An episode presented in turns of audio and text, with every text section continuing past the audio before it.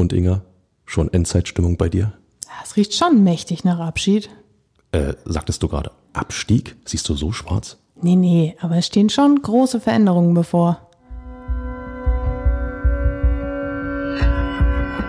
Immer härter. Der Podcast der Berliner Morgenpost. Und damit hallo und herzlich willkommen zur neuen Folge Immer härter mit mir, Inga Bötteling und mit unserem Urlaubsrückkehrer Michael Färber am anderen Mikrofon. Hallo Ferbi, auch schon ein bisschen wehmütig? Ähm, hallo Inga, hallo Berlin, hallo ihr da draußen. Ja, absolut. Also acht Jahre, neun Jahre jetzt hier am, am Kudamm äh, zu arbeiten für die Berliner Morgenpost und äh, jetzt müssen wir diese heiligen Hallen verlassen in Richtung äh, Friedrichstraße. Tja, ich sag mal so, immerhin wissen wir, wo wir demnächst spielen werden. Kleiner Seitenhieb nach Westend. Ja, was sollen wir sagen? Es ist die letzte Aufnahme in unserem kleinen, schnuckligen Podcast-Stübchen am Kurfürstendamm. Zum Abschied kriegen wir hier nochmal 27,2 Grad. Es ist unglaublich, liebe Leute. Und äh, ab nächster Woche kommt der äh, Podcast, der Kudamm wollte ich schon sagen, der Podcast dann aus der Friedrichstraße. Da haben wir auch ein kleines schnuckeliges Stübchen. Mal schauen, wie das so wird. Aber ja, ich werde es vermissen hier. War immer schön. Ja, natürlich. Ähm, es wurden epische Wortgefechte hier geliefert und äh, wir haben fast Abstiege hier erlebt. Ähm, der Podcast ist hier geboren. Der Podcast ist hier geboren. Nicht in diesem Raum, aber auf dieser Etage. Ja. Wir sind auch in der Etage ja das eine oder andere Mal umgezogen, aber äh, that's it. Ist äh, sozusagen die finale Ausgabe der Kudam-Version. Tja. Und jetzt wäre es super schön, wenn wir das vielleicht mit dem ersten Sieg der Saison von Hertha BSC hätten zelebrieren können. Aber in Western wollte man nicht mitspielen. Deshalb müssen wir heute leider über die Niederlage gegen Dortmund sprechen. Über Neues zum Thema Kaderplanung. Es gibt ein bisschen was zu unserer Lieblingsrubrik und sonst so. Ich finde, die sollten wir heute auch nochmal so richtig schön feiern. Und äh, natürlich der traditionelle Ausblick auf das, worüber wir dann in der kommenden Woche in unserem neuen Stübchen sprechen. Ja, Ferbi, 0 zu 1 gegen Borussia Dortmund. Hertha wartet weiter auf den ersten Sieg der Saison. Ich möchte dich kurz abholen hier. Du warst ja nun mal zwei Wochen im Urlaub. Hertha hat in der Zeit einen Punkt geholt. Aus zwei Spielen. Besser als keinen Punkt, ja. So. Schön. Du bist also total optimistisch. Das finde ich toll. Ja, was bleibt einem anderes übrig? Das ist ja das, was man uns nicht nehmen kann. Das stimmt. Ich zitiere Dudi Luke Bacchio, wir müssen positiv bleiben. Recht hat er. So, 0 zu 1. Das war durch ein Tor von Modest besiegelt in der 32. Minute. Ähm, Anthony Modest, Hertha, äh, Dortmunds neuer Stürmer, sowas wie ein Hertha-Schreck. Elftes Spiel gegen Hertha, achter Treffer des Stürmers. Ja, dem sollte man nicht mehr so oft begegnen. Ja, ist aber auch eine Kante. Also ja. den zu verteidigen ist äh, nicht so leicht. Und wenn man ihm dann eben ein bisschen mehr Raum gibt, ähm, der weiß, wo das Tor steht. Das, das wissen wir alle. ja, ich muss jetzt ehrlich zugeben, ein 0 zu 1 gegen Dortmund Hätte man mich vor dem Spiel gefragt, hätte ich gesagt, dieser Sieg dürfte deutlich höher ausfallen. Deshalb ist, hört sich das ja jetzt fast schon ein bisschen nach Schadensbegrenzung an. Ähm, aber das Spiel gab auch, äh, also hätte durchaus höher ausfallen können. Dortmund hatte so seine Chancen, ähm, aber Hertha hat halt auch wirklich gut verteidigt. Christensen hatte einen starken Tag bei Hertha im Tor. Ähm, aber lass uns mal ein bisschen weiter vorne anfangen, bevor ich jetzt schon wieder alles von hinten erzähle. Ähm, Sandro Schwarze hat die Aufstellung auf drei Positionen verändert. Marvin Plattenhardt ist zurückgekehrt nach äh, Adduktorenproblemen. Der hat sich gedacht, der Färber ist nicht da, dann spiele ich auch nicht. Äh, Schön, schönen Dank. Ich bin zurück. Also. Jetzt aber. Richtig. Äh, Maxi Mittelstädt saß dafür auf der Bank, ebenso wie Ivan Schunic, äh, der Platz gemacht hat für das Startelfdebüt von Jean-Paul Boetius. Und der gelb-rot gesperrte und in dieser Woche ja auch angeschlagene Philipp Oremovic ähm, musste zuschauen. Dafür saß, äh, nee, nicht saß. Martin Dardai stand auf dem Platz. Damit zwei nominelle Innenverteidiger auf dem Platz und auch nur im Kader, weil Linus Gechter immer noch erkältet fehlte ja, war, war ein Wagnis, ne? Aber gut, ist ja gerade nochmal glimpflich gut gegangen. Glimpflich gut gegangen. Null glimpflich Punkte, gegangen. null Punkte gegen Dortmund. Ähm, ja, ja, Aber nur ein Gegentor. Ja, ist ja richtig. Ja. Du, die, die, Tordifferenz, die kann am Ende ausschlaggebend sein. Ja, wer, äh, wenn nicht Hertha BSC, wüsste das nur zu genau. Nein, ja, aber, und wer, wenn nicht du als Union-Reporter wüsstest das? Jetzt gerade. Stand jetzt. Oh, ha. Ne, ich möchte jetzt ähm, nicht nach Köpenick schauen, ich möchte nach Westend schauen. Gut. Ähm, ja, was soll ich sagen? Äh, wenn du nicht mehr Innenverteidiger hast, dann kannst du dir keine schnitzen. Du musst eben einen Stürmer hinten reinstellen. Ähm, der weiß natürlich, wie Stürmer ticken. Frage ist, ob er im Tackling dann genauso erfolgreich ist. Aber das, ähm, ja, man sieht, wie schnell es gehen kann. Der eine fällt aus, der zweite fällt aus, der dritte fällt aus. Ähm, ist dann immer die Frage, Muss man da vielleicht noch nachlegen auf der Position? Mogelt man sich da jetzt durch? Es bleibt spannend bei Hertha, wie immer. Es wird nicht gemogelt, so viel können wir schon verraten. Darüber reden wir nachher. Es wird nämlich gerogelt. Oh je, mine. Gerogelt. Oh. ähm, naja, jedenfalls, äh, du, du hast gerade noch was gesagt, äh, kannst auch ein Stimme. Gerogelt. Sorry, der Wortwitz hat mich ja selber ein bisschen fertig gemacht. Ähm, du hast vorhin gesagt, kannst auch einen Stürmer hinten reinstellen. Problem ist, davon hat Hertha jetzt auch nicht unbedingt ein Überangebot. Deshalb ähm, war es auch John Joe Kenny, der die erste Chance für Hertha hatte. Ähm, und das war schon nach vier Minuten. Und das war ein recht starker Beginn. Da dachte man sich schon, oh, es war ein Ausrufezeichen. Ähm, der war, das war, war ein Schuss aus der Distanz. Kobel war da, aber das war schon mal so ein, okay, Hertha lebt, Hertha ist da, Hertha hat Bock. Und war auch recht aktiv, so dass man sich das eigentlich erst nicht gedacht hätte. Und Dortmund hatte am Anfang wirklich Schwierigkeiten mit dem ja, doch sehr aktiven Spielstil von Hertha mitzuhalten. Man hat, also so wie das aussah, hat Edin Terzic das jetzt nicht erwartet. Und ähm, ja, ich würde sagen, so nach zehn Minuten hatte man das dann aber verdaut, diesen kurzen Schock. Und äh, dann spielte Dortmund halt seine Qualität aus. Mit vielen Chancen, mit vielen Möglichkeiten und dieses 1 zu 0 durch Modest, das war dann irgendwie auch die Konsequenz aus etlichen Chancen, die sich Dortmund rausgespielt hatte. Was auch zum Beispiel daran lag, dass äh, der Kollege Plattenhardt doch große Probleme damit hatte, Marius Wolf auf seiner Seite in Schach zu halten. Wolf hat geflankt ohne Ende, ohne Gegenwehr. Bei Plattenhardt hatte ich manchmal auch noch so ein bisschen das Gefühl, der hatte äh, ja, er hat sich ein bisschen zurückgehalten. Gerade so, wenn es darum ging, mal noch einen weiten Schritt zu machen oder dem, dem Spieler entgegenzugehen, war er so ein bisschen verhalten. Ob er dann noch noch Angst hatte, dass seine Adduktoren das nicht mitmachen. Es sah fast so aus. Ja, ist schwierig. Ähm, ist eine, ist eine gute Frage, ob er tatsächlich hundertprozentig fit gewesen ist. Und da geht es ja nicht nur um die, um die Muskulatur oder um die Knochen, sondern du musst ja auch im Kopf hundertprozentig fit sein. Wenn du immer äh, Manschetten hast, immer Zweifel hast, kann ich jetzt den, den Schritt machen, dann bist du eigentlich eher eine Schwächung für die Mannschaft. Die Frage ist dann immer die nach Alternativen. Und ähm, es gibt die eine oder andere Alternative. Andererseits Marvin Plattenhardt, wenn sich während meines Urlaubs nichts verändert hat, ist er nach wie vor Kapitän von das Hertha BSC. Und Auch wenn Luka Toussaint das in der Zwischenzeit sehr gut ausgefüllt hat. Ja, siehst du. Und ähm, aber auf so eine so eine Figur auf dem Platz ähm, verzichtest du natürlich nur ungern, das ist klar. Ja. Ähm, durch die Tatsache, dass Plattenhardt sich sehr viel mit Marius Wolf rumgeschlagen hat, hatte aber Shidera Ejuke sehr, sehr viel Platz, ähm, weil Edin Terzic bei Borussia Dortmund immer sehr auf hochgezogene Außenverteidiger setzt und Ejuke immer schön in die ähm, ich weiß übrigens immer noch nicht, ob es Ejuko oder Ejuka heißt, wie man gerade unschwer zu äh, hören konnte. Das werde ich auch noch rausfinden. Das wird abgefragt beim nächsten Wir werden Podcast. das, äh, wir nennen ihn jetzt Shidi. Shidi. Chidi. So macht Sandro Schwarz das auch. Also, somit hatte Chidi eine ganze Menge Platz und sehr, sehr viel Raum zwischen eben Marius Wolf, der ziemlich vorgezogen war, und Mats Hummels, der weiter hinten stand. Und ähm, diese Räume hat er auch genutzt und hat sehr, sehr viel gewirbelt, hat sehr viel gedribbelt, hat zwischendurch auch mal zwei Mann stehen lassen. Das hat wieder wirklich viel Spaß gemacht. Leider fehlte dann in der Box, wie Sandro Schwarz immer so schön sagt, die Abnehmer. Und da war Wilfried Konga der Mann des Tages. Aber der hatte über die gesamte Spielzeit gerade mal 16 Ballkontakte. Da komme ich natürlich wieder mit meiner, kann man auch einen Stürmer in die Innenverteidigung stellen, da hat er mit Sicherheit mehr Ballkontakt gehabt. Aber ähm, Ejuke scheint, ähm, nee, Chidi wollten wir ihn Chidi ja wollten wir ihn ja, Chidi. Chidi scheint ja, ähm, Chidi-Schote, no jokes with names, sorry. Ähm, er scheint ja offensichtlich das fortzuführen, was er schon immer angedeutet hat, dass er unglaublich viel Spaß am Fußballspielen hat, dass er unglaublich viel Spaß damit hat, ähm, ja, den, den Ball Richtung Tor zu befördern mit, mit seinen technischen Qualitäten. Das brauchst du als Hertha BSC, das hat A, Unterhaltungswert, B, zwingt es den Gegner zum, zum Nachdenken und ähm, wie viel waren im Stadion? 60, 62, 63.000? 63, so, danke schön für diese exakte Zahl. Ähm, Entscheidend ist, der eine oder andere wird wiederkommen, um solchen Fußball zu sehen, um ein bisschen Spektakel auf dem Platz zu sehen, wenn es dann hoffentlich eher kürzer als länger auch zum Erfolg führt, sprich zu einem Tor, ist das noch, noch viel, viel wertvoller, aber ähm, du musst erstmal so einen Spieler in den Reihen haben und ähm, wir haben es ja oft gesagt, ne? es scheint wirklich die Lösung oder eine Lösung zu sein, dass Hertha BSC endlich Flügel bekommt. Es ist wirklich, wie oft haben wir in der letzten Saison darüber gesprochen, dass die Flügelpositionen einfach die Problemzone sind bei Hertha. Das gehört jetzt definitiv der Vergangenheit an, durch Shidi und durch Dodi Lukebakio, der auch wieder gegen Dortmund ein recht passables Spiel gemacht hat.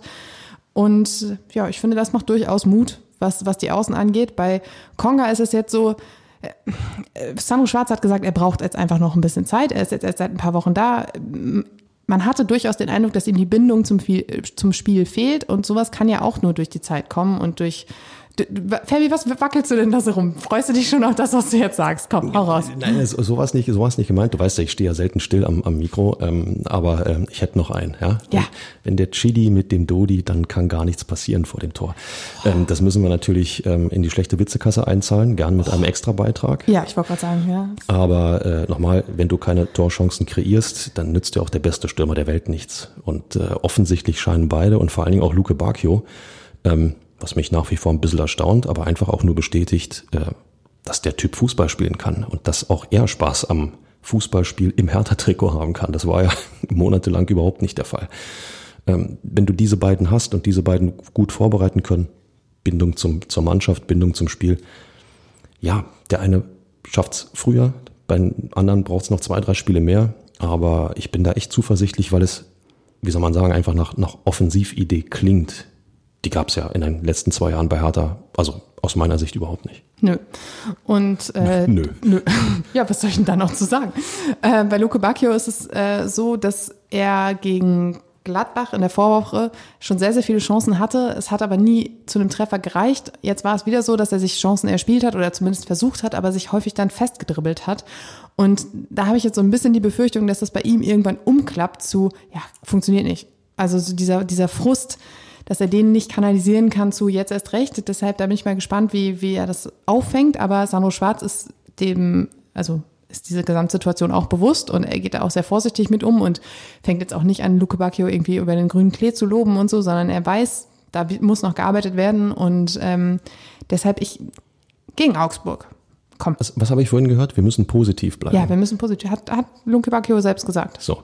Ähm, natürlich, wenn du es zehnmal versuchst in jedem Spiel und äh, du kriegst die Kugel nicht rein, ähm, als Offensivspieler, das nagt irgendwann an dir. Das ist ja völlig klar. Aber es nicht auch im elften Spiel zu versuchen, äh, da gibt's keine, keine Alternative. Rausgehen, wieder versuchen, wieder versuchen. Irgendwann ist das Ding drin. Das ist so eine banale Fußballweisheit, aber sie stimmt einfach. Irgendwann ist das Ding drin. Und äh, dann ja, dann braucht er nicht mehr zehn Chancen fürs nächste Tor, sondern bloß noch fünf. Da gibt, das gibt Sicherheit, das gibt Selbstvertrauen, das gibt noch mehr Fokussierung auf den Torabschluss. Das funktioniert. Aber wie gesagt, einmal muss die Kugel reingehen. Und Augsburg, äh, ja, warum nicht? Gegen Dortmund sollte es nicht sein. Das lag auch ein bisschen daran, dass das Mittelfeld ein paar Probleme hatte. Suat Serdar hatte keinen so glücklichen Tag.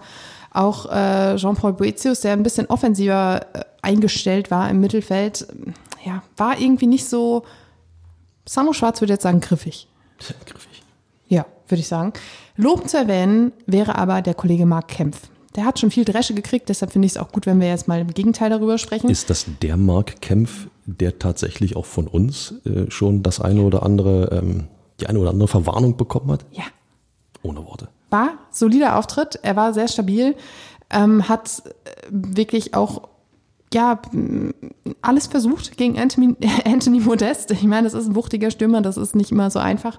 Er musste später angeschlagen raus. Äh, Samuel Schwarz hat aber am Sonntag Entwarnung gegeben und gesagt, nee, ist nichts Schlimmes, der wird auch in der Woche wieder mittrainieren. Er war auch ziemlich frustriert, als er da auf der Bank saß und raus musste ja, wenn, dann machst du mal so ein Spiel und dann klappt es eben nicht. Das ist natürlich auch äh, nachvollziehbar, dass du dann durchziehen willst, aber. Ist, das ist die, die beste Reaktion, finde ich, die du als Fußballprofi haben kannst. Frust bei einer Auswechslung. Du wirst dich noch mehr anstrengen und äh, noch mehr äh, ja in den nächsten Spielen, wenn du dann wieder hundertprozentig fit bist, ähm, alles geben, dass ähm, der Trainer nicht mal im Ansatz auf die Idee kommt, dich runterzuholen. Also für mich ist das die, die, die einzig richtige Reaktion. Du musst natürlich jetzt nicht irgendwelche Handschläge verweigern oder was weiß ich, den Trainer noch wegschubsen oder mit Nichtachtung strafen oder gleich in die Kabine gehen, aber hey, jeder Fußballprofi, der ausgewechselt wird, sollte verdammt nochmal frustriert sein. Punkt. Egal, ob er jetzt angeschlagen ist oder nicht. So, ähm, tja, was wollte ich jetzt gerade sagen? Ach ja, als Hertha BSC vor gut einem Dreivierteljahr 3 zu 2 gegen Borussia Dortmund gewonnen hatte, es war der 18. Dezember 2021, lag man zur Halbzeit auch 0 zu 1 zurück. Somit war die Hoffnung jetzt noch nicht ganz dahin, dass das nicht vielleicht doch noch was werden könnte mit den ersten drei Punkten der Saison, als der Schiedsrichter zur Halbzeit pfiff. Aber in Halbzeit 2 wurde der Qualitätsunterschied dann doch auch wieder sichtbar. Ähm, Hertha versucht es trotzdem weiter. Das hat mir auch ziemlich gut gefallen, weil das auch immer so ein Ding war, worüber wir hier viel gesprochen haben. Dieses, ja, wir haben jetzt eh schon Gegentor, was sollen wir denn jetzt noch weiter nach vorne spielen? Nee, Kopf war oben, sie haben es versucht. Aber so richtig gefährlich vorm Tor wurde es nicht. Dafür hatte Jude Bellingham auf der anderen Seite zweimal das 2 zu 0 auf, der, auf dem Fuß. Da war aber dann Olli Christensen da. Ähm, der hatte auch, naja, also sagen wir so, Samu Schwarz hat ihn gelobt, war eine gute Leistung. Er hatte aber auch so manche Momente, ich glaube, da ist dem einen oder anderen im Stadion auch die Luft weggeblieben. Ich erinnere mich an die erste Halbzeit, da äh, war es die erste Halbzeit, ich glaube, da machte er plötzlich einen Ausflug außerhalb des Strafraums und ähm, kriegte aber nicht die ganze Kontrolle und somit war dann äh, ja die Torchance recht groß, die aber Dortmund wenigstens nicht zu verwandeln wusste. Also so in Manuel Neuer Manier außerhalb des Strafraums unterwegs. Ich weiß nicht, ob das so sein Ding ist. Das, das muss man können. Das muss man können, genau. Das, das, ist wohl wahr. Aber wie alt ist der Junge? 23. 23 ja. Ein bisschen jugendlicher Leichtsinn gehört, äh, glaube ich, in dem Alter zwingend dazu. Okay, als Torwart, wenn du dann diesen Fehler machst, scheppert's meist hinten. Aber man sollte ihm den Mut einfach nicht nehmen. Wenn Sandro Schwarz das schafft, das Trainerteam es schafft, ihm, ihm diese, diese Flausen, sagen wir mal, so ein bisschen zu kanalisieren, den Mut zu behalten, aber eben nicht halsbrecherische Aktionen da hinzulegen, dann, äh, dann ist er auf einem guten Weg und äh, ist doch super, wenn du, du Inga, du spielst vor 62.000 und ja, nicht reicht und 342. Danke. Äh, du hast als Torwart ein paar gute Paraden, du, du hältst trotz des Rückstandes dagegen, du hast die Kulisse im Hintergrund, die dich, die dich äh, immer wieder antreibt, die dir den Rücken stärkt. Das sind doch die Elemente, die, die äh, ja in der, gerade in der vergangenen Saison immer wieder gefehlt haben und aus denen kannst du Kraft schöpfen. Ja, es ist wieder also punktlos für Hertha ausgegangen, das ist richtig. Aber es ist immerhin auch noch Borussia Dortmund, eine Mannschaft, die deutscher Meister werden möchte. Zumindest haben sie es mal so ausgesprochen. äh, ob das haltbar ist, äh, werden die nächsten Wochen zeigen, aber das ist eine Truppe mit europäischer Qualität. Und Hertha BSC, wir haben es ja leider alle erleben dürfen, müssen, können, sollen, ist gerade so dem Abstieg entronnen. Also immer die Kirche im Dorf lassen, gegenhalten, vielleicht geht was, aber ich glaube, gegen Dortmund kann man verlieren und 0 zu 1 erst recht. Und ich finde, als 23-jähriger Torhüter hast du auch einfach noch Entwicklungspotenzial nach oben. Und das zum Beispiel in der Strafraumbeherrschung und auch in den Luftduellen nicht immer die ganz glücklichen Aktionen dabei sind. Solange jetzt nicht Gegentore am Fließband produziert werden, ist das ja alles verschmerzbar. Das sind ja auch Dinge, an denen er lernt. Und äh, von daher. Und Fußball ist und bleibt ein Fehlerspiel. Das gilt für die Stürmer, die vorne nicht treffen und für die Verteidiger, die hinten, ja, einen Tick zu spät kommen oder falsch stehen und für den Torwart den Ball durchrutschen ist. Das dürfen wir alle nicht vergessen. Insofern nochmal 0 zu 1 gegen Dortmund, keine Punkte. Hm. Aber das ist okay. Ja. 0 zu 1 gegen Dortmund zu verlieren. Und die Tatsache, dass Sano Schwarz nach dem Spiel gesagt hat, ärgerlich, dass wir dieses Spiel verloren haben, zeigt ja auch den Auftritt der Mannschaft. Klar, es war jetzt nicht ein so großer Entwicklungsschritt wie vielleicht in den Wochen davor, aber es war auch kein Rückschritt. Das würde ich jetzt zumindest so bewerten. Und äh, es gab auch noch einen Grund zur Freude, Ferbi.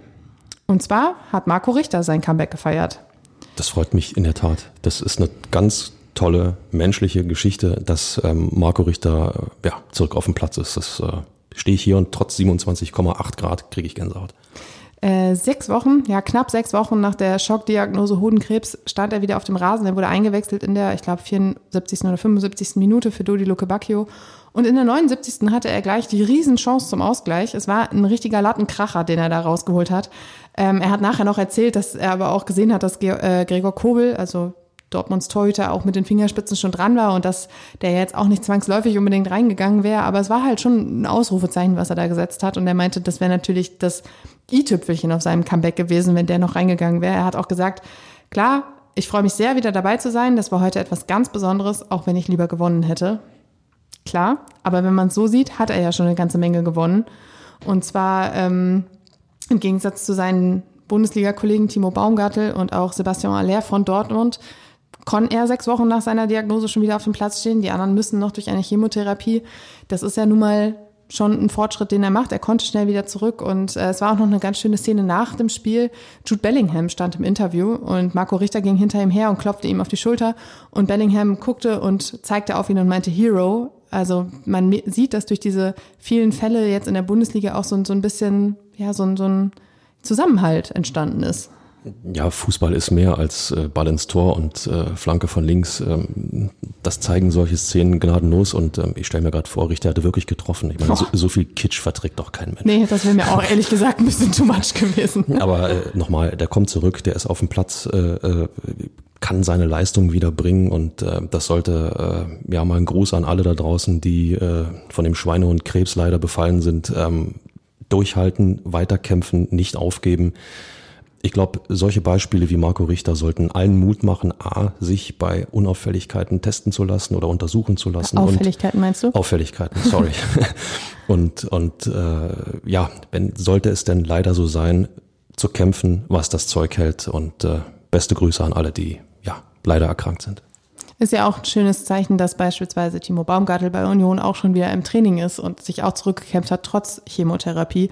Und genauso erhoffen sie sich das ja auch bei Sebastian Aller. Und das werden wir auch noch weiter verfolgen. So, Fabi. Ein Punkt nach vier Spielen, vorletzter Platz. Und nun? Endzeitstimmung, Inga? Fragezeichen. Klingt das schon nach Abstieg? Nein, nein. So wild ist noch nicht. Ähm, ich habe, glaube ich, irgendwie letzte oder vorletzte Woche schon gesagt, die Tabelle interessiert mich von dem zehnten Spieltag eigentlich irgendwie relativ wenig, weil ich einfach finde, dass sie sehr, sehr wenig Aussagekraft hat. Einen richtig miesen Start kann jeder hinliegen, wenn du einfach auch ein Kack-Auftaktprogramm hast. Und äh, von daher kommt jetzt bei mir, letzte Woche hieß die Folge keine Punkte, keine Panik. Ich sehe es in dieser Woche eigentlich ähnlich. Folgentitel heute keine Punkte, keine Panik ja, 2.0. Genau. Aber ähm, tja, irgendwann ist halt, du kannst halt so oft sagen, wie du willst, ja, es wird bald besser und ich bin sicher, dass es bald der Erfolg kommt. Das hat Marco Richter gesagt, das hat Dodi Luke Bacchio gesagt, Freddy Bobic, Sandro Schwarz, alle sind sich sicher, irgendwann wird's, werden die drei Punkte da sein. Und das wird auch sicherlich so sein. Aber bis es soweit ist, musst du halt jetzt erstmal da durch, dass es eben gerade noch nicht so läuft. Was für Stürmer gilt, die ähm, Spiel um Spiel das Tor nicht treffen, gilt auch für ganze Mannschaften, die Spieltag um Spieltag äh, immer mit null Punkten rausgehen. Irgendwann muss was Zählbares reinkommen, dass du bestätigt wirst in deinem Weg. Und der Weg scheint ja leicht nach oben zu gehen, wenn ich es vergleiche mit dem ähm, Derby-Auftritt bei Union, ja. wo ich ehrlich gesagt immer noch erschüttert bin über das, was diese Hertha-Mannschaft dort abgeliefert hat. Und äh, jetzt das Ding äh, gegen Dortmund schaue, da ähm, ja, da ist mehr mehr Mut gewesen, da ist ähm, wie soll man sagen, da ist mehr Stabilität gewesen. Ich glaube auch im Kopf, wir haben es gerade ja. gesagt, eben nach dem Gegentor nicht in sich zusammensacken, sondern annehmen und weitermachen. Das ist total wichtig. Der Weg scheint tatsächlich äh, gut zu sein, nennen wir es mal so, gut zu sein. Die Frage ist in der Tat, es müssten dann irgendwann auch mal ein paar Punkte her. Zehn Spieltage ist auch immer so meine Range, wo ich sage, ab dann lässt sich eine Tendenz erkennen. Äh, nicht nur was die Punkte in der Tabelle angeht, auch was, äh, sagen wir mal, das spielerische, fußballerische ähm, Element angeht, die Weiterentwicklung angeht. Nur wenn es blöd läuft, bist du dann immer noch Vorletzter mit, komm, sagen wir drei Punkten und der Abstand zum rettenden Ufer beträgt dann schon vier Punkte. So, kann alles möglich sein. Und wenn du dich dann erst wieder rankämpfen musst, in diesem fragilen, äh, in dieser fragilen Einheit, die Hertha immer noch darstellt, puh, dann haben wir schon wieder, wie soll man sagen, dann wird's Knorke. äh, nee, Knorke ist das nicht, ist, ist, ist nicht das richtige Wort, Knirsch. Berliner. Dann knirscht das ganz schön. Ähm, also es müssen Punkte her, ja. Und äh, mal so ein Sieg dazwischen gestreut, der einem auch bestätigt, jawohl, dieser Weg ist richtig. Du hast gerade das fragile Gebilde angesprochen. Und das soll ja eigentlich Ende der Woche ein Ende haben. Am Donnerstag schließt das Transferfenster und Sandro Schwarz hat auch schon gesagt, am Sonntag, ich bin saufroh, wenn es soweit ist, weil dann weiß ich nämlich endlich, mit wem ich hier arbeiten kann und mit welcher Gruppe, eins seiner Lieblingswörter, ähm, ja, er dieses, dieses Ziel, erster Saisonsieg auch angehen kann. Und es ist ja tatsächlich so. Also ich meine, bei Hertha ist seit Wochen Fluktuation und Dynamik der eine kommt auf die Idee, er könnte ja auch nochmal gehen. Und der nächste sagt, oh ja, nee, ich bleib doch hier. Und für mich findet sich keiner Abnehmer, ja, dann bleibe ich. Und Bundesliga ist ja auch gar nicht so schlecht. Und dann entsteht wieder eine neue Lage, weil der Boyata geht, dann ist die Innenverteidigung plötzlich wieder ein bisschen Mauer aufgestellt, ja, dann müssen wir da nochmal nachhelfen, dann wird Rune Jahrstein suspendiert, plötzlich brauchst du noch einen Torhüter, das ist ja alles in Bewegung, ja. Ich, ich, war aber nur zwei Wochen weg und nicht ein halbes Jahr, was du hier alles gerade erzählst. Du kennst doch unsere Hertha, Fabi. Und so ist es nämlich ja tatsächlich. Ähm, durch die Vertragsauflösung von Rüne Jahrstein sucht Hertha jetzt auch einen neuen Keeper. Freddy Bobic hat am Donnerstag auf der Pressekonferenz vor dem Spiel gesagt, wir loten gerade die Möglichkeiten aus, die der Markt hergibt, welcher Torwart am besten passen könnte, ein jüngerer oder ein erfahrener. Es muss nicht zwangsläufig sein, es kann aber. Und das kommt auch einfach daher, dass man mit Tjag Ernst jetzt einfach einen sehr, sehr jungen Torhüter als Nummer zwei hat. Wir haben gerade darüber gesprochen. Olli Christensen ist jetzt auch nicht der ganz große, erfahrene Mann mit 23.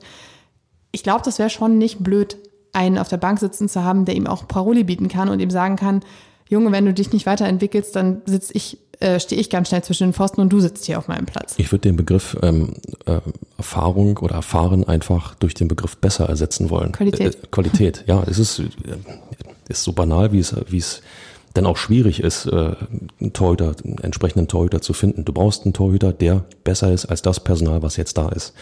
Und dann hast du bei Hertha BSC die zwei Wege-Optionen. Entweder die bestehende Nummer eins schafft den Entwicklungssprung, kann sich nochmal enorm steigern und sticht praktisch den neuen Herausforderer aus, bestätigt den Status als Nummer eins oder ja, es gelingt eben nicht. Und dann hast du den neuen Torhüter, der besser ist und damit dir auch mehr Qualität bringt im Torwartspiel, sofort verfügbar. Also äh, die Richtung kann nur dahin gehen, jemanden zu finden, der besser ist. Ob der jetzt 35 ist oder vielleicht erst 18, das, ich glaube, das ist völlig irrelevant. Der muss besser sein. Ja. Ich finde es ja immer ganz schön, dass Friedi Bobic auch versucht, immer so einen Einblick in den Transfermarkt zu geben, wie es, da gerade so aussieht. Und er hat in, im letzten Jahr immer mal, sowohl im Sommer als auch im Winter gesagt, das und das ist gerade und hier kriegen wir noch nichts, weil in Südeuropa passiert noch nichts und so. Jetzt sagte er, der Transfermarkt ist sehr wild. Wenn man sagt, man hat auf der einen oder anderen Position die Überlegung nachzubesetzen, dann bekommst du gleich 100 Spieler angeboten. Na klar, jetzt, jetzt versuchen natürlich ähm, vielleicht auch der eine oder andere halbseitende Spielerberater sein Personal noch irgendwo ähm, gut dotiert unterzubringen, ist ja völlig klar, dass du dann äh, ja mit Anfragen überschüttet wirst und äh, ich weiß nicht, ob das europaweit bei jedem angekommen ist, äh, aber ähm, die Windhorst-Millionen sind weg, liebe Leute. Ja, also so viel könnte da bei Hertha BSC nicht mehr rausholen. Ähm, es sei denn natürlich, du äh, ja, hast jemanden, der ordentlich Qualität mitbringt und äh, wie heißt es dann so schön? Friedi, mach die Schatulle auf. Genau. Ich habe es gerade auch schon äh, angedeutet, durch den Weggang von Dedrick Boyata ist auch in der Innenverteidigung wieder so ein bisschen Bedarf aufgekommen. Äh, Bobic hat gesagt, wir überlegen uns natürlich, ob wir vielleicht was machen, aber nicht aus der Panik heraus. Das hat er am Donnerstag gesagt. Am Sonntag hat er bei Bild TV dann gesagt, dass äh, das Gerücht, was um Agustin Rogel, auch da werden wir natürlich nacharbeiten, wie der wirklich ausgesprochen wird. Äh, 24-Jähriger aus Argentiniens erster Liga. Ähm, das Gerücht um ihn, dass da tatsächlich etwas dran ist. Äh, die Frage war nur, wann er kommt. Entweder jetzt oder im Winter ablösefrei. Und Freddy Bobic hat gesagt, er denkt, das bekommen wir jetzt hin. Das heißt, auch dieser Innenverteidiger könnte jetzt schon andocken und wäre natürlich eine, ja, Erweiterung der bis jetzt doch recht mau besetzten Innenverteidigung mit vier und einer davon ist sehr anfällig, wie Linus Gechter. Ähm, wir haben letzte Woche, glaube ich, darüber gesprochen, dass Hertha auch noch sowas wie so einen Abwehrchef bräuchte. Ich weiß nicht, vielleicht so ein, also er ist Uruguayer, Südamerikaner. Ähm, Sandro Schwarz hat am Sonntag gesagt, der ist auch zweikampfstark, der ist robust, der ist groß gewachsen. Also er war ganz angetan. Gefühlt sind südamerikanische Verteidiger immer Rüpel. Das meine ich. Also, Vielleicht hat er deshalb so gelacht, als er gesagt hat, Südamerikaner. Das, das, das meine ich, das meine ich im positiven wie im negativen Sinne. Bei denen geht dann gern mal das Temperament durch. Äh, also mit anderen Worten, rote Karten sind einzupreisen. Ähm, andererseits, äh, ja, die machen nicht halt. Die gehen in den Zweikampf und dann wird der Zweikampf geführt. Und zwar auf Biegen und Brechen und knallhart. Vielleicht brauchst du bei Hertha BSC wirklich so jemanden, der dann auch mit diesem Signal, es geht ja nicht darum, den Gegner äh, kaputt zu treten, aber einfach mal wirklich robust, körperlich und hart gegenzuhalten. Das schafft auch ähm, ein, Eindruck beim, beim Gegner. Sowas brauchst du. Äh, ja, wenn du vier Innenverteidiger hast und Viererkette spielst, ähm, bist du relativ auf der sicheren Seite. In dem Moment, äh, wo sich der Trainer entscheidet, oh, mal gucken vielleicht, ob es auch mit Dreierkette geht, dann bist du natürlich geplatzt. Ähm, insofern da aber die Viererkette bei Schwarz ja offensichtlich die, die favorisierte Abwehrformation ist, ähm, ja, bist du relativ auf der sicheren Seite. Einer mehr kann jedoch nichts schaden. Absolut. Ähm, auch das soll sich dann wahrscheinlich Anfang der Woche ergeben. Und dann hat Sandro Schwarz auch noch einen Abgang bestätigt am Sonntag. Und zwar wird Frederik Björkan den Club verlassen. Auch das hatte sich schon angedeutet. Er war jetzt auch ein paar Tage schon nicht mehr beim Training oder im Kader. Ähm, erst war England im Gespräch, jetzt aber wurde er bei Feyenoord Rotterdam gesichtet. Und ähm, ja, Linksverteidiger, auch das hat eine kleine Konsequenz und zwar, dass wohl Maxi Mittelstädt, der angeblich auch mit einem Wechsel geliebäugelt haben soll, weil er eben mit seiner Position als ja, Ersatzmann, beziehungsweise auch am Anfang gar nicht im Kader, gar nicht zufrieden war. Jetzt durch den Ausfall von Plattenhardt war er zweimal gefragt und äh, Sandro Schwarz hat ganz klar gesagt am Sonntag, Maxi ist fest eingeplant. Also könnte die Zeit von Mittelstädt bei Hertha weitergehen. Ja, warum nicht? Es liegt ja auch an ihm zu dokumentieren, dass er besser ist als Plattenhardt. Das muss er in jeder Trainingseinheit bestätigen und wenn er auf dem Platz ist, muss er das genauso noch mehr bestätigen. Das ist einfach so. Und entweder ähm, ja, ihm fehlt dann die Qualität, um Plattenhardt fußballerisch zu verdrängen oder ähm, er möchte das nicht. Ähm, da es natürlich fatal wäre, denn ich finde, als Profifußballer musst du es wollen. Egal bei welchem Verein du spielst, dann wirst du ja auch wieder interessant für andere Clubs. Ja, je besser du spielst, desto, wir wissen das. Naja, und das Ding ist ja auch, äh, Marvin Plattenhards Muskulatur hat auch in der letzten Saison nicht komplett durchgehalten. Also ist ja auch noch immer so ein Punkt, den du mit einpreisen kannst, dass halt, dass er auch etwas verletzungsanfällig ist und schwuppsdiwupps bist du wieder in der Pflicht und von daher, ja, gar nicht so schlecht, so jemanden als Backup zu haben. Du brauchst bloß noch abliefern. Und wenn du aus dem Frust heraus äh, dich, dich, da haben wir es wieder, ja, frustriert sein, wenn du auf der Bank sitzt oder ausgewechselt wirst, wenn, wenn du aus dem Frust heraus dich noch mehr anstrengst, um einfach zu beweisen, dass du besser bist. Das ist doch eine super Voraussetzung die, für einen Trainer und äh, damit dann auch für die Mannschaft. Ne? Donnerstag ist es soweit, D-Day. Und ähm, ja, wir haben gerade gesagt. Donnerstag D-Day. Donnerstag D-Day. Ähm, ja, wir haben es gerade gesagt, Torhüter könnte noch kommen, Innenverteidiger, da sieht's gut aus. Vielleicht kommt auch noch ein Offensivspieler. Man munkelt ja noch so ein bisschen, vielleicht noch ein Stürmer. Das hängt aber auch davon zusammen, damit zusammen, was mit Krzysztof Piontek passiert, der ja auch immer noch da ist und auch am Sonntag, Montag über den Platz trabte mit den, Spiel mit den Ersatzspielern, aber auch nicht im Kader war. Ja, da ist noch so eine never-ending Story, aber vielleicht können wir auch da nächste Woche drüber sprechen, dass sich das erledigt hat. Ansonsten sollte sich das nicht erledigen, hat Hertha natürlich einen ähm, sehr hochkarätigen Stürmer plötzlich noch zur Verfügung. Ja, entscheidend ist nur, dass der dann aber auch mit äh, Herz und Seele und Leidenschaft bei Hertha BSC ist und auch mit seinem Kopf bei Hertha BSC ist und dann nicht jede Woche schon wieder guckt, äh, wo kann ich vielleicht in Italien andocken, geht in Spanien irgendwas. Ich wüsste ja einen Trainer, der ihn auf Vordermann bringt, aber Felix Magath ist ja nicht mehr da. Fabi, ich habe echt, ich habe drauf gewartet, ne? Also ich meine, wir neigen uns, wir sind schon auf der zweiten Seite unseres Podcast-Fahrplans ja. und ich dachte so, puh, langsam wird's eng.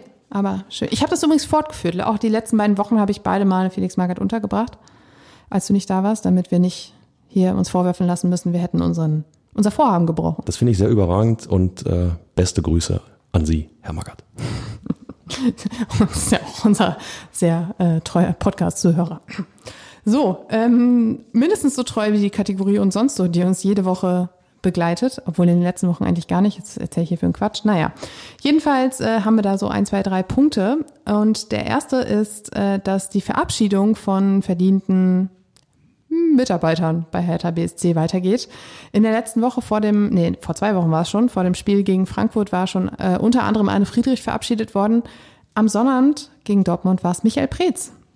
Ist irre. Du nennst den Namen und äh, das ist wie eine Zeitreise. Wie lang, wie, wie lang ist das her? Was ist seitdem passiert? Ja, es war auch so im Stadion so ein bisschen auch für die Kollegen und so, alle waren so, Brez ist im Stadion. Das war so, so, ja, das war eine ganz, ganz interessante Stimmung kurz. Nackte Angst oder wie? ja, so schlimm war es nicht. Äh, naja, jedenfalls diese Verabschiedungen sind immer in der VIP-Loge vonstatten gegangen. Jetzt war auch Kai Bernstein ähm, bei beiden, Kai Bernstein dabei, hat äh, die Verabschiedung auch vorgenommen. Es ist ja auch etwas, was aus seiner aus seinem Antrieb heraus entstanden ist, dass eben verdiente Mitarbeiter und auch eigentlich Spieler ähm, in diesem Rahmen verabschiedet werden sollen. Und äh, das ist schon mal was, was er auf jeden Fall umgesetzt hat. Das gehört sich auch so. Also Michael Preetz hat äh, über, über, über viele Jahre den, den Managerposten bekleidet, hat auch gute Jahre gehabt bei Hertha BSC. Jetzt bitteschön kommt mir da draußen nicht mit den beiden Abstiegen, die unter seiner Ägide passiert sind. Äh, und den 375 Millionen. Ich, ja, aber da kann man natürlich wieder kontern und sagen, er hat äh, es ja auch geschafft, einen Kader zusammenzustellen, der dann sofort wieder aufsteigen konnte. Also insofern, ähm, es ist ja nicht so, dass er nichts für Hertha BSC geleistet hat. Äh, und insofern, äh, ja, es gehört sich so, Leute entsprechend auch nochmal zu verabschieden, auch nochmal Danke zu sagen. Wenn jetzt einige sagen Danke für nichts, dann steht euch das natürlich frei. Ähm, zweiter Punkt und sonst so. Es gab Veränderungen in der Geschäftsführung bzw. Geschäftsleitung. Ähm, Paul Keuter scheidet zum 30. September aus. Das ist schon bekannt. Das war vor zwei, drei Wochen ähm, eine Meldung. Äh, das hatten wir hier unterschlagen, deshalb jetzt der Vollständigkeit halber. Und ähm, wie der Kicker jetzt berichtet hat, äh, schaltet auch Daniel Milek ähm, aus, ebenfalls Teil der Geschäftsleitung. Ähm, der war verantwortlich für Geschäftsentwicklung, unter anderem zum Beispiel für den E-Sport und hatte auch Verbindungen zu dem Unternehmen, was das Goldelse-Projekt äh, ge geleitet hat bei Hertha. Ähm, Hintergrund ist, dass die Geschäftsleitung aus dem Organigramm bei Hertha ausge Gestrichen. ausgestrichen, Einfach nur danke, gestrichen. gestrichen wird, genau. Ähm, die Personalstruktur also verschlankt. Ähm, gleichzeitig hat der Kicker berichtet, dass ähm, die Stelle von Ingo Schiller, der zu Ende Oktober war es, glaube ich, ausscheidet, ähm, also der Geschäftsführer Finanzen, ebenfalls nicht neu besetzt wird, sondern dass äh, Tom Herrich, der Anfang Juni aus der Geschäftsleitung in die Geschäftsführung aufgestiegen war, diese Aufgaben übernehmen wird. Somit auch da eine Stelle, die ja, eingestrichen wird. Und das passt ja auch zu dem Vorhaben, die Personalstruktur zu verschlanken, Personalkosten zu minimieren. Das passiert eben dann nicht nur auf der sportlichen Mannschaftsebene, sondern auch in der organisatorischen Ebene. Ich bin ähm, gerade nachhaltig verwirrt. Ähm, Geschäftsführung, Geschäftsleitung. Nachher gibt's auch eine geschäftsleitende Geschäftsführung und umgekehrt. Eine geschäftsführende Geschäftsleitung? Ja, äh, also wie viel Ebenen man in, in so eine Struktur oder in so ein Vereinsorganigramm reinbauen kann. Ähm, wow. Und dann fragt man sich immer, warum äh, Fußballvereine so teuer sind. Das ist tatsächlich, ähm, also ich verstehe es nicht. Geschäftsführer, ja, aber dennoch mal Geschäftsleitung. Ähm, andererseits, woanders heißen sie Assistent der Geschäftsführung dann vielleicht, keine Ahnung. Nichtsdestotrotz, äh, ich bin gespannt, ob Tom Herrich das hinkriegt mit Finanzen. Das vermag ich ehrlich gesagt nicht einzuschätzen. A, welche Fähigkeiten er mitbringt. Ich vermag aber einzuschätzen ein wenig, ähm, was für ein Aufwand das ist. So ein Profifußballverein in dieser Größenordnung mit diesen mit diesen Summen auch zu hantieren. Naja, 375 Millionen muss er jetzt nicht mehr.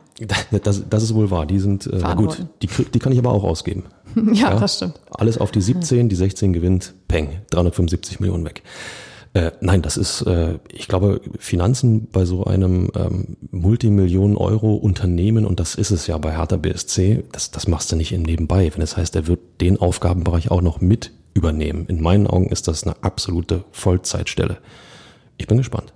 Es bleibt spannend bei Hertha. Die Frage ist ja auch, welche, äh, ja, ähm, welche Felder, Aufgabenfelder, danke, ähm, er vorher hatte und ob da jetzt nicht auch noch Platz war. Deshalb, ähm, tja, wir Nein, werden das. Na, ja. Aber wenn du sagst, auch noch Platz war, also nochmal, Volltime-Job, Finanzen eines, eines Unternehmens ähm, zu führen und, und äh, im Auge zu behalten und äh, ich sage jetzt mal ein bisschen äh, flapsig auch zu jonglieren vielleicht mit dem einen oder anderen Millionchen, das machst du nicht nebenbei. Das, nee. da, da brauchst du also es gibt einen Grund, warum es Finanzbuchhaltungen gibt, die sich ausschließlich damit beschäftigen. Er kriegt aber natürlich auch Unterstützung. Ähm, auch da gibt es ein, zwei Mitarbeiter, die sich in diesem Bereich auskennen, die ihn gerade zum Beispiel beim Thema Finanzen unterstützen werden.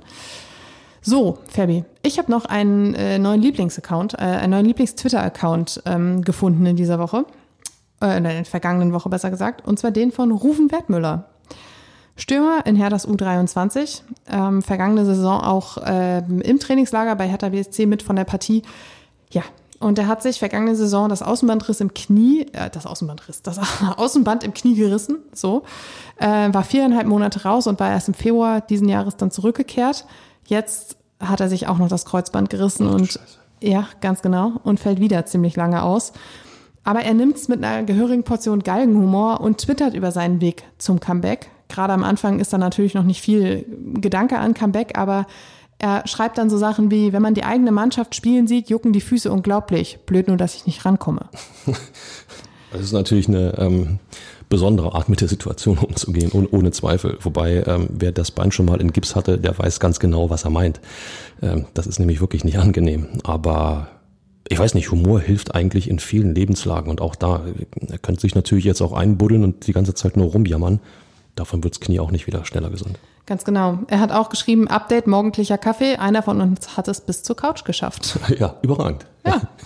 ähm, es ist aber auch nicht nur alles lustig und ähm, ja, Humor, sondern, und das finde ich auch eigentlich gar nicht so blöd, weil man muss so, sowas ja auch verarbeiten. Ich meine, erst Außenbandriss, dann Kreuzbandriss in den besten Jahren irgendwie deiner Karriere oder auf dem Weg dahin irgendwie, das ist vielleicht auch ganz gut, dass er da zwischendurch auch mal ein paar ernste Tweets dabei hat. Er hat zum Beispiel geschrieben, die Diagnose Kreuzbandriss war schon ein kranker Schock, hatte mich gerade wieder zurückgekämpft nach dem Außenbandriss, eine sehr gute Vorbereitung gespielt, Tore gemacht und war körperlich so fit wie noch nie.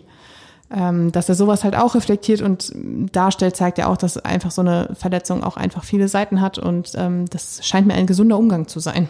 Ja, ohne, ohne Zweifel. Also nochmal, mit Humor geht, geht vieles besser. Das, äh, glaube ich, wissen wir alle.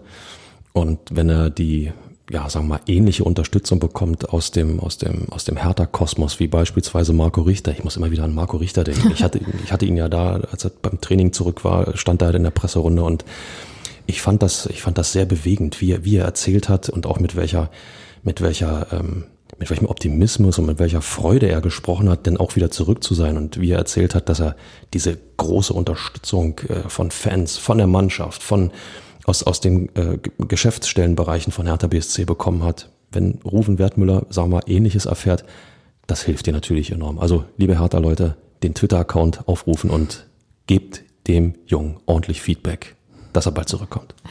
Äh, zum Thema Marco Richter passt auch noch gestern ähm, oder am Sonnabend in der Mixed Zone war es auch so, er hat, er hat die ganze Zeit so gestrahlt.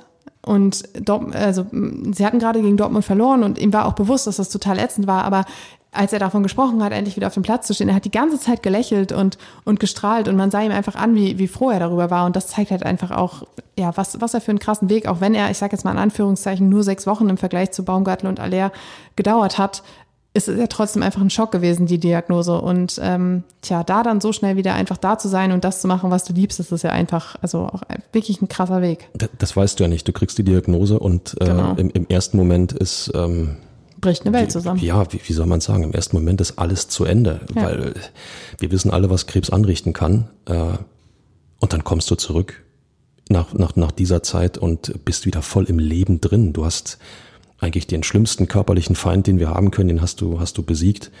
Natürlich macht das was mit dir. Und das wird auch dir deinen Blick auf äh, bestimmte Dinge total verändern. Und äh, hey, Marco Richter für mich schon jetzt der Gewinner der Hinrunde bei Hertha BSC. Und Marco Richter trifft am nächsten Sonntag direkt auf seinen Ex-Verein. Ähm, auch darauf freut er sich, hat er gesagt. Ähm, es ist zwar nicht jetzt das erste Mal, dass er mit Hertha auf den FC Augsburg trifft, aber er meinte trotzdem, meine Familie ist da, meine Freunde sind da, das wird toll. Ähm, und hoffentlich dann auch den ersten Sieg. Ähm, tja, Auswärtsspiel beim FC Augsburg, Sonntag, 15.30 Uhr.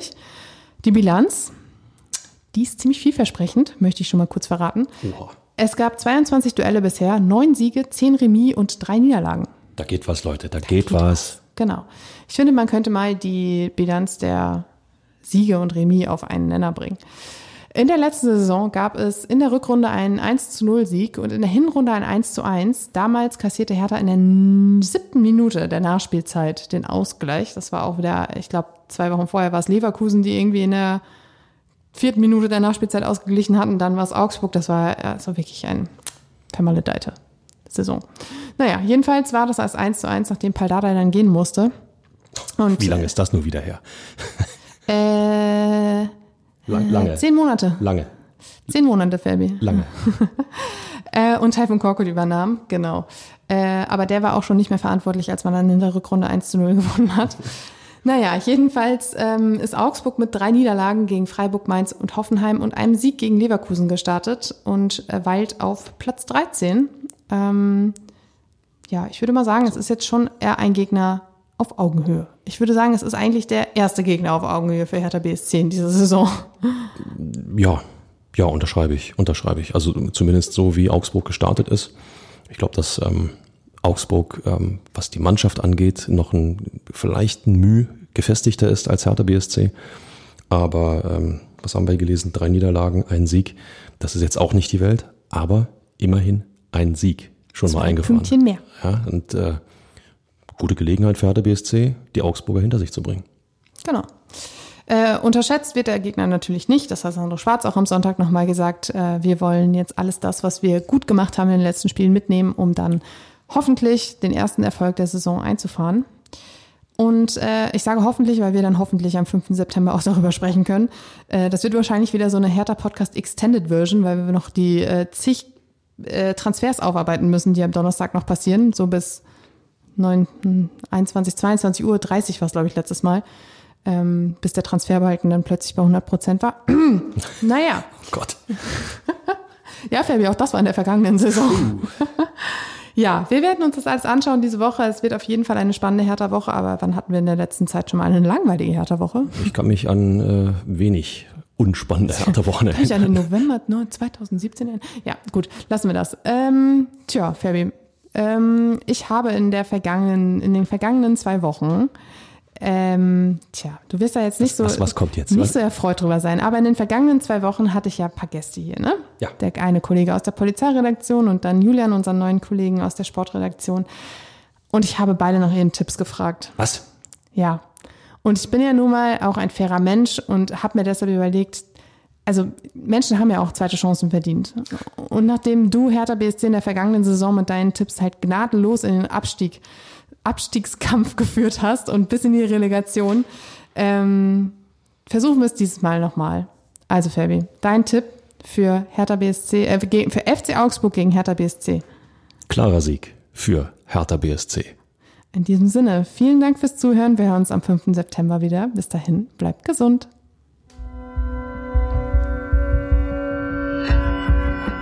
Immer härter. Der Podcast der Berliner Morgenpost.